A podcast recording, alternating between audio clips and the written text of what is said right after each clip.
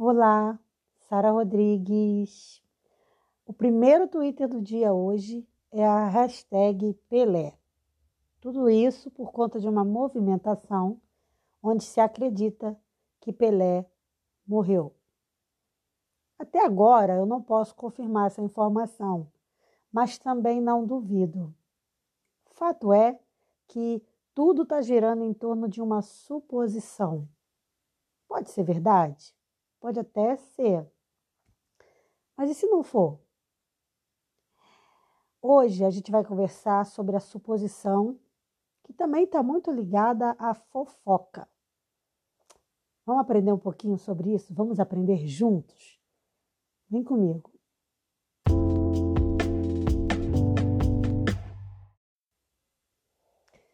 Na Segunda Guerra Mundial existia uma prática, uma tática, na verdade, usada para enganar o adversário. E essa prática era a seguinte: eles criavam um tanque de guerras de plástico, tanques de mentira, para enganar o outro exército. E o resultado era muito bom, porque o outro exército ficava se desgastando, tentando destruir aqueles alvos de plástico enquanto que o verdadeiro exército ia se adiantando. Era uma grande estratégia. Então, esses tanques eram espalhados né, em vários lugares e assim iam enganando o inimigo. O que, acontecia? Por que, que isso acontecia? Porque o piloto ali, ele, ele, ele observava, ele via aquele tanque e olhando na distância que ele olhava, ele achava mesmo que era um tanque de verdade. Ele não tinha tempo ali para ficar se perguntando: ah, será que é verdade? Será que é de verdade? Será que não é? Ele atacava, ele, era o que eu e você faríamos também no lugar dele. Ele tinha a suposição de que aquele tanque era de verdade e atacava. Imaginar que aquele tanque poderia ser de mentira era algo inimaginável, nem passava pela cabeça dele. E é assim que acontece com a suposição. A fofoca começa desse jeito. A pessoa vê uma coisa, uma foto, ouve alguma coisa pela metade e já sai divulgando a plenos pulmões que aquilo aconteceu, que aquilo é real, que foi daquele jeito. Hoje, por conta da internet, a gente vive um verdadeiro bombardeio de mensagens falsas ou de meias verdades. Então, vamos supor, uma pessoa, como eu citei o caso do Pelé, que está em leito ali, que realmente está numa situação difícil e aí surge ali a falsa notícia de que ela morreu. Às vezes, aquela pessoa, depois de um tempinho, um dia, ou dois, algumas horas, ela até morre mesmo. Mas o fato é que, às vezes, quando aquela notícia saiu, a pessoa não estava morta. Então, ali naquele momento era uma fofoca, era uma mentira. Às vezes, uma mentira pautada em evidências frágeis, né? Porque, ah, se, eu, se você disser que uma pessoa que está é, entubada no CTI se você disser que ela morreu, todo mundo vai acreditar, porque era uma situação. Aí depois, vamos supor que depois a pessoa melhore e volte para casa. Naquele momento ali, todo mundo acreditou, porque realmente a pessoa estava. Só que a gente não tem que ficar acreditando em tudo que a gente ouve. A gente não tem que ficar dando crédito para fofoca e para para precipitação, né? para su falsas suposições. A gente não tem que tirar suposição precipitada. Isso é muito complicado. Isso, essa questão de fofoca, ela não acontece só na rede social, não. Ela acontece na família, ela acontece no trabalho. E a suposição fica acompanhando a gente a vida toda. A gente fica supondo que as pessoas não gostam da gente. a gente fica supondo que as pessoas estão falando mal da gente, a gente fica supondo coisas no trabalho, supondo coisas na família, no, na, no meio social e até na rua.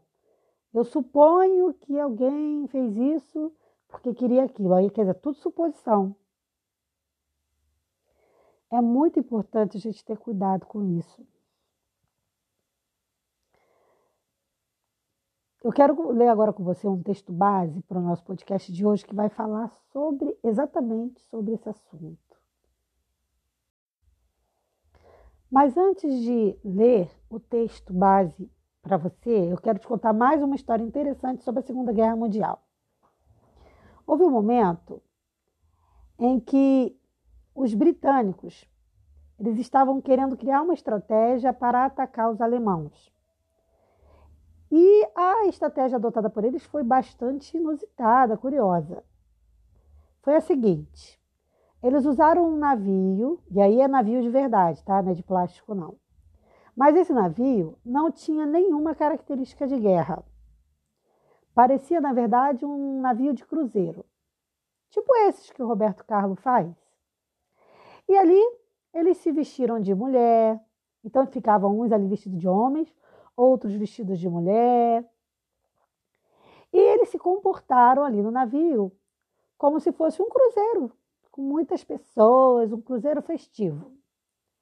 Quando os nazistas per, é, perceberam o navio, eles entenderam, ou seja, usaram a suposição de que aquele era um navio de turismo.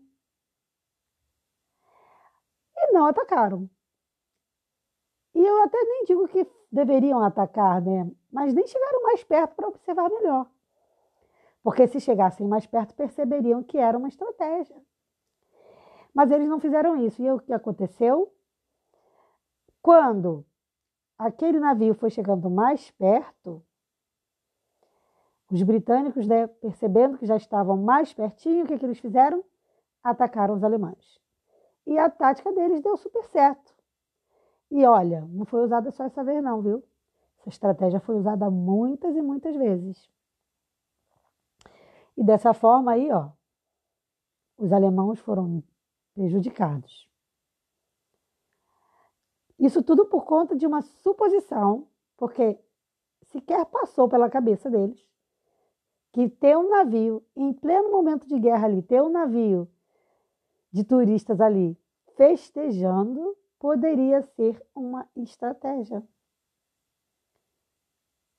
A suposição levou os nazistas ali à derrota. E não é diferente com ninguém. Quando a gente usa muito da suposição, o caminho que a gente está escolhendo é um caminho complicado. Porque a gente pode se colocar numa situação perigosa. Por isso, o conselho bíblico em relação à suposição é o seguinte: Tiago 3,5 diz: Semelhantemente, a língua é um pequeno órgão do corpo, mas se vangloria de grandes coisas. Vejam como um grande bosque incendiado por uma simples fagulha. A gente tem que ter cuidado para que os grandes incêndios não comecem por nós, por uma coisa que a gente falou. Tem gente aí é, colocando destruição na família, em família. Por exemplo, chega, faz uma fofoca da mulher para o marido. Às vezes o marido já é ciumento, já tem um problema emocional, e aquilo desencadeia um problema gravíssimo. Tudo por conta de uma fagulha, de uma fofoca que a pessoa fez, ou de uma suposição. Olha, eu acho que. Gente, essa coisa do eu acho tem que ser, tinha que ser proibida, eu acho. Eu não tenho que achar nada. Se, o te, se a questão for cristã, se a questão for bíblica, tem que ser o assim diz o Senhor. E não eu acho. E se for outras questões, tem que ter pesquisa, tem que ter prova. Se não tem, fica quietinho. Fica quietinho. Não comece nada que você não tenha certeza. Não se envolva em, em condições, em situações complicadas. Olha o que, que diz Salmo 34, 12 e 13. Quem de vocês quer amar a vida e deseja ver dias felizes? É uma pergunta. Guarde sua língua do mal e os seus lábios da falsidade. Nossa, que tapa na cara, né? Mas não foi só em você, não, foi em mim também. A grande lição bíblica é que a gente tenha todo cuidado com a nossa língua, porque ela é, sim, causadora de muitos males. Vamos ter mais cuidado com o que a gente fala, e talvez essa data, que é o Natal, hoje é a véspera de Natal, né? Talvez seja uma data muito boa para a gente fazer uma reavaliação. Como tem sido usada a minha língua, né? Como ela tem sido mal usada. Estou falando de mim, tá? Mas você pode fazer sua análise aí. Que eu posso melhorar, né? Como é que eu posso usar melhor o. Porque a língua é um dom, né? Também. A língua é para falar, é para comunicar-se. Mas como é que eu posso usar bem a minha língua, né? Como é que eu posso usar para honra e glória do Senhor, né? E não ficar envergonhando o nome do Senhor com suposições, com fofocas. Eu queria que você meditasse sobre isso. Se eu conseguir fazer você meditar sobre isso, meu objetivo já foi alcançado. Porque o propósito do nosso podcast é fazer a gente pensar, reavaliar nossa vida, analisar através dos temas abordados o que, que eu posso fazer para ser um ser humano melhor. O maior aprendiz aqui desse podcast sou eu, gente. Mas eu tenho certeza que vocês também tiram grandes lições aqui. Por isso fica aí essa questão. Será que a gente tem usado a língua para o bem ou para o mal? Será que a gente tem envergonhado o nome de Deus? Ou será que a gente tem exaltado o nome do Senhor? Seja qual for a situação, agora é o momento de melhorar ainda mais, de melhorar, de mudança e a gente tem que criar um propósito. Eu vou mudar, eu vou ser melhor. E ao Pelé, caso ele esteja vivo, vamos desejar boas energias. E se for esse o momento de partida dele, a gente tem que desejar que ele descanse em paz. Mas sem fazer fofoca, sem precipitação. Vou ficando por aqui. Desejo para você uma véspera de Natal super abençoada. E amanhã, se tudo der certo, a gente vai ter aí o nosso podcast natalino. Um forte abraço para você. Paz. thank you